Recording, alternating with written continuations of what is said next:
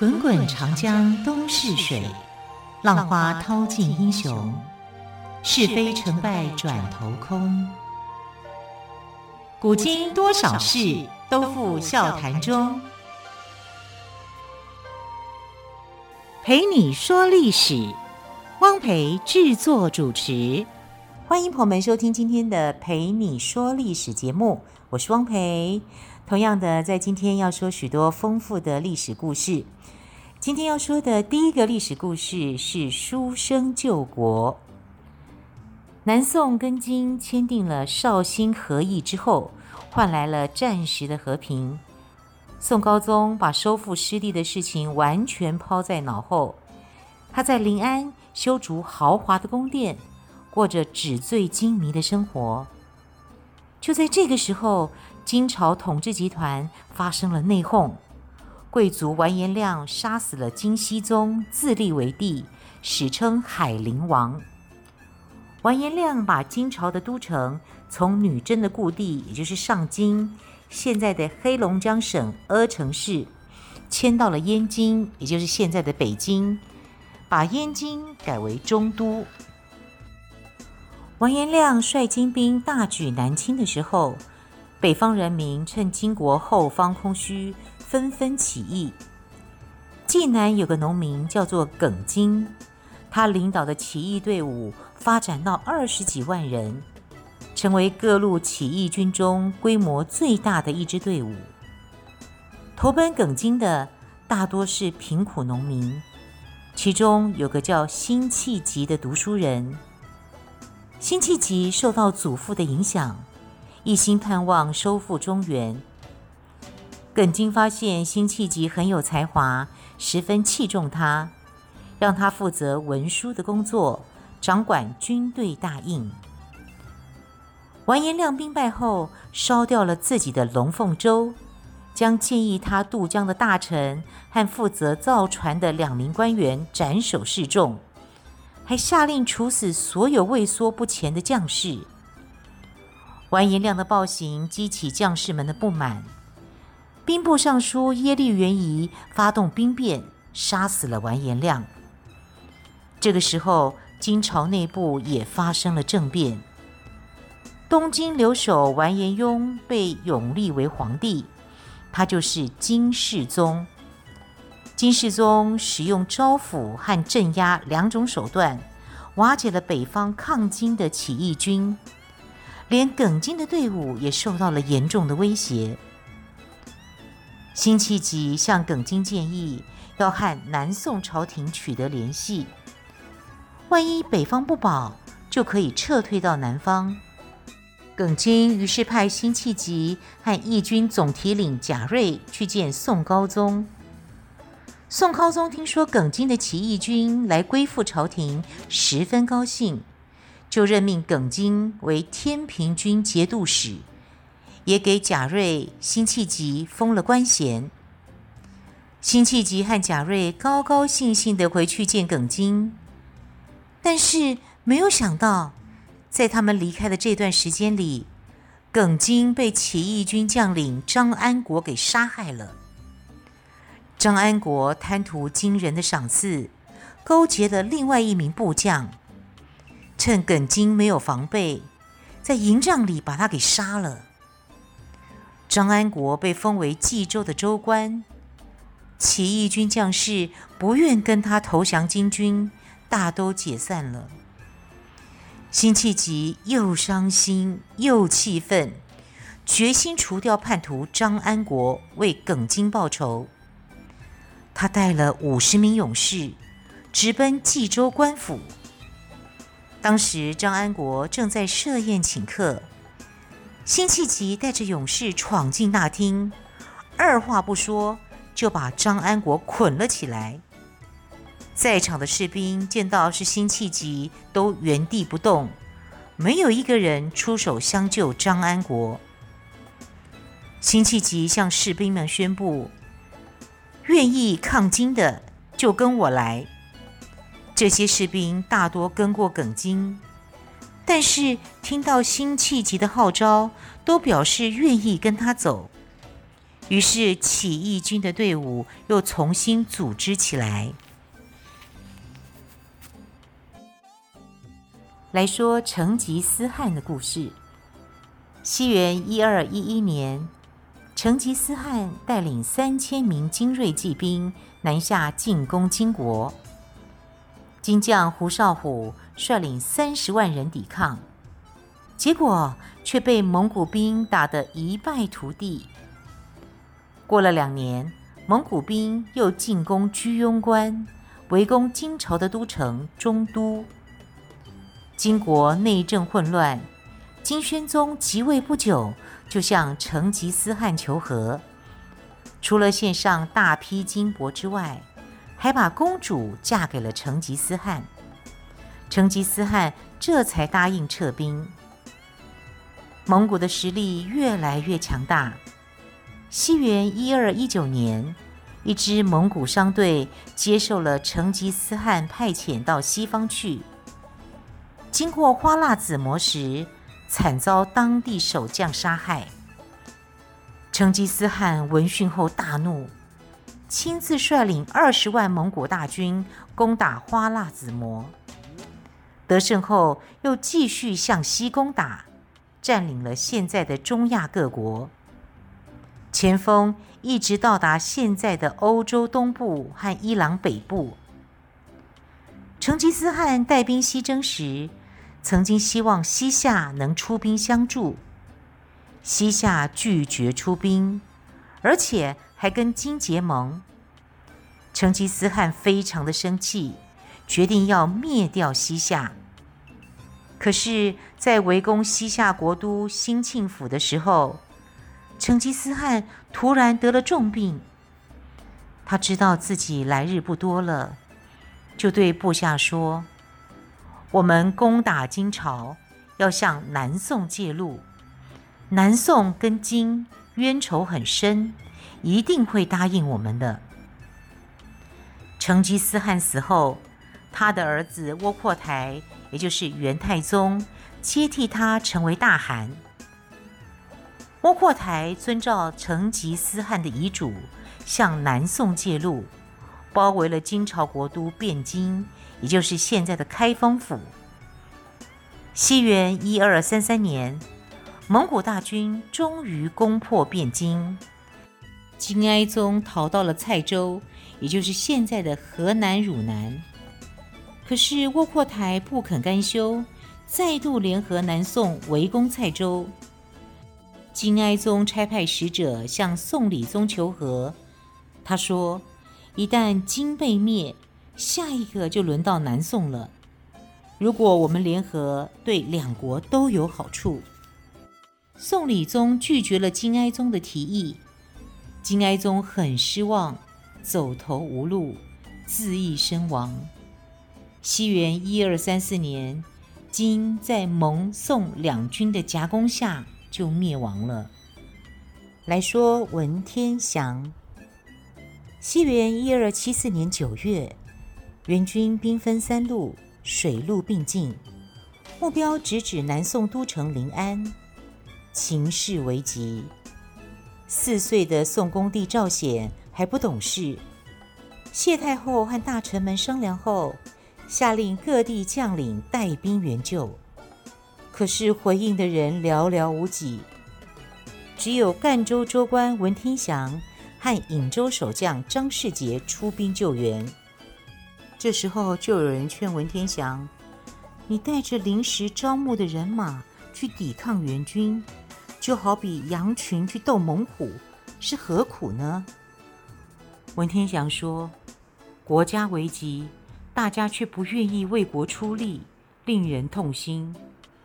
我虽然力量有限，愿意以死殉国，但愿天下忠义之士闻风而起，人多势大，国家才能保全啊。”这时候。元军统帅伯颜已经带兵攻到离临安不远的高亭山，也就是在现在的杭州东北。南宋很多大臣，包括左丞相刘梦颐，也都逃走了。谢太后和右丞相陈宜中惊慌失措，赶紧派人带着国玺和求降表到元军驻地求和。伯颜要求南宋丞相亲自去谈判，陈宜中害怕被扣留，不敢去。谢太后只好任命文天祥为丞相，派他去谈判。文天祥到了元军驻地，不提求和的事。反而义正辞严地责问伯颜：“你们究竟是想跟南宋修好，还是存心要消灭南宋？”伯颜说：“元世祖并没有要消灭南宋之意。”文天祥说：“那么就先撤军，再来谈。”伯颜脸一沉，威胁道：“南宋再不投降。”元军绝不饶你们。文天祥镇定地说：“我早就做好殉国的准备。”伯颜见文天祥态度坚决，就把他扣留下来，让其他使臣回去汇报情况。谢太后听说文天祥拒绝投降，立刻改派其他人再去求降。西元一二七六年。伯颜带兵攻占了临安，谢太后和宋恭帝出宫投降。宋恭帝被元军押往大都，也就是现在的北京市。文天祥也被押解北上。西元一二七六年，文天祥被元军当作俘虏押往大都。路过镇江时，他趁元军没有防备，逃出了军营。乘着小船到了真州，也就是现在的江苏仪征。真州守将苗再成见到丞相文天祥，十分的高兴，愿意跟他一起集合淮河沿岸的兵力抵抗元军。谁知镇守扬州的宋军主帅李廷芝听信谣言，说文天祥是元军派到真州的内奸。命令苗再成杀他。苗再成不相信文天祥是内奸，可是又不能违抗命令，只好劝他赶快离开。文天祥逃到浙江温州，后来在南建州，也就是现在的福建南平，建立了都督府，招募人马，准备抗元。在各地起义军的配合下，文天祥陆续收复了一些州县。西元一二七八年的冬天，张弘范率领元军大举进攻。文天祥在撤退途中遭到攻击，兵败被俘。元军要他下跪，文天祥回答说：“我能死，不能跪。”经过珠江口伶仃洋时，文天祥有感而发，写下了著名的《过伶仃洋》这首诗：“辛苦遭逢起义经，干戈寥落四周星。山河破碎风飘絮，身世浮沉雨打萍。惶恐滩头说惶恐，伶仃洋里盼伶仃。”人生自古谁无死，留取丹心照汗青。文天祥被押到元大都后，元世祖亲自来劝降。他和颜悦色地对文天祥表示：“你的忠心我完全能了解。如果你愿意做元朝的臣子，我仍旧让你当丞相，怎么样呢？”文天祥激动地说：“我是宋朝的丞相，哪有服侍两朝的道理？”元世祖听了非常的生气，再问：“那枢密使如何呢？”文天祥说：“我什么官也不做，只求一死。”元世祖见劝降无望，就下令把文天祥处死了。好，我们说宋朝虽然国力很衰弱。但是他的文学成就却是很辉煌的，所以现在我们来说李清照的故事。女词人李清照，号易安居士，是南宋最杰出的婉约派词人，在中国文学史上享有很高的声誉。李清照的词风格独特，被称为易安体，易就是容易的易，安是安全的安，易安体，对后来的词人有深远的影响。李清照出生于书香世家。父亲李格非曾任礼部员外郎，母亲是状元王拱辰的孙女，学识渊博。李清照从小受到父母熏陶，喜欢吟诗作画，特别在作词方面有很高的天赋。十八岁时，李清照和丞相之子赵明诚结婚。夫妻俩能诗善文，志同道合，还爱好收藏金石书画。金石书画是中国古代铜器和石碑上所镌刻的文字书画，保存着丰富的历史材料。李清照夫妇经过近二十年的努力，共同完成了一部记载古代历史文物的著作，叫《金石录》。李清照夫妇每晚埋头工作，有时整理书籍，有时鉴评古代的书画。他们还常常比赛，比如某段文字的出处在某书、某页，甚至某行。如果谁说错了，必须奉茶。金兵的残暴掠夺，南宋朝廷的腐败昏庸，给人民带来无尽的苦难。许多人遭受家破人亡的痛苦，李清照也没能幸免。东京被金兵攻陷后，李清照跟着赵明诚逃到建康，也就是现在的江苏南京。他们带了最名贵的金石图书，一共十五车。不久，赵明诚被派到湖州当知府。当时兵荒马乱。李清照不能跟他上任，没想到赵明诚在湖州得了疟疾死了。李清照伤心欲绝，此后四处逃难，最后在绍兴定居下来。不过，大部分的文物都在逃难途中遗失了。李清照的晚年十分凄苦，国破家亡。丈夫去世，珍藏的文物又丢了大半，这一切对她来说打击非常的大。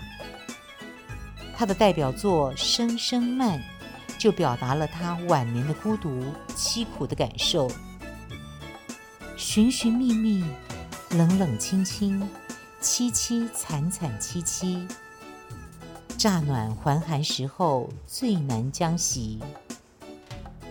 三杯两盏淡酒，怎敌他晚来风急？雁过也，正伤心，却是旧时相识。满地黄花堆积，憔悴损，如今有谁堪折？守着窗儿，独自怎生得黑？梧桐更兼细雨。到黄昏，点点滴滴。这次第，怎一个愁字了得？好，在刚刚我们有提到哦，宋朝虽然国力衰弱，但是文学的成就是非常辉煌的。我们也提到了李清照。接着呢，我们来介绍欧阳修。欧阳修字永叔，号醉翁，六一居士，是宋代古文运动的领导人物。他主力扫除当时文坛流行的艰涩文风，提倡平实流畅的散文风格，为北宋文风的转变做出了非常大的贡献。欧阳修的家乡在现在的江西吉安县。小时候家里很穷，买不起纸笔，欧阳修的母亲就用池塘边的荻草杆当做笔，在泥巴地上写字。教欧阳修认字，在母亲的引导下，欧阳修从小就非常喜欢读书。欧阳修经常到附近藏书多的人家里借书，有时候还把借来的书抄下来。有一次，他借书的时候，在一个废纸篓里发现了一本旧书，一看，哇，是唐代文学家韩愈的文集，就向主人要，带回家仔细阅读。宋朝初年，社会上流行的文风讲求华丽，内容空洞。欧阳修读了韩愈的文章，觉得文笔流畅，说理透彻。跟当时流行的文章很不一样，他就认真的琢磨学习韩愈的文风。长大以后，他到京城参加进士考试，连考三场都是第一名，哇，好厉害哈、欧阳修二十多岁的时候，在文学上的声誉已经非常高了。后来，他被宋仁宗任命为翰林学士。积极提倡改革文风。有一年，京城举行进士考试，朝廷指派欧阳修担任主考官。他认为这是改革文风的好机会。阅卷时，只要发现华而不实的文章，一概不录取。从此，考场的文风果然有了一些改变。大家都开始写内容充实的文章了。欧阳修也是很多文学名家的伯乐，最出名的是曾巩、王安石、苏洵、苏轼、苏辙。在文学史上，人们把欧阳修跟他们五个人，连同唐代的韩愈、柳宗元，合称为唐宋八大家。欧阳修最有名的代表作是《醉翁亭记》。当时他因为支持范仲淹改革，受到牵连被贬。不过他被贬的地方四面环山，风景优美。欧阳修只要忙完公务，就常常在山林间闲逛，消解心中的烦闷。有一次，他和朋友们在山中的一座亭子里开怀畅饮。突然诗兴大发，挥笔写下了《醉翁亭记》，其中“醉翁之意不在酒，在乎山水之间也。山水之乐，得之心而寓之酒也”，成为后世传颂名句。宋代呢，实行重文轻武、优待士大夫的政策，加上社会经济繁荣。文坛出现了可与唐朝媲美的盛大气象，其中以词的文学成就最为突出。根据《全宋词》记载，词人超过千家，篇章超过两万。词是配合音乐吟唱的文学形式，兴起于唐，全盛于宋。宋词与唐诗并称，是中国文学的瑰宝。此外，北宋最著名的词人是苏轼。苏词豪迈奔放，开宋词豪放派的先河。南宋的时候，词发展到最高峰。著名词人辛弃疾跟苏轼并称，也是豪放派的代表。婉约派的代表则是柳永跟李清照。宋代的诗文创作也有不少成就。宋诗风格多变。有很多的佳作，诗人陆游以波澜壮阔的爱国诗篇独步宋代诗坛。宋代散文主张行文朴素自然、明白流畅，内容大多反映现实生活。代表人物包括了欧阳修、王安石、曾巩、苏洵、苏轼以及苏辙等。好，时间的关系，非常感谢朋友们的收听。更多精彩的历史故事，我们就明天再来听喽。我是汪培，明天再会，拜拜。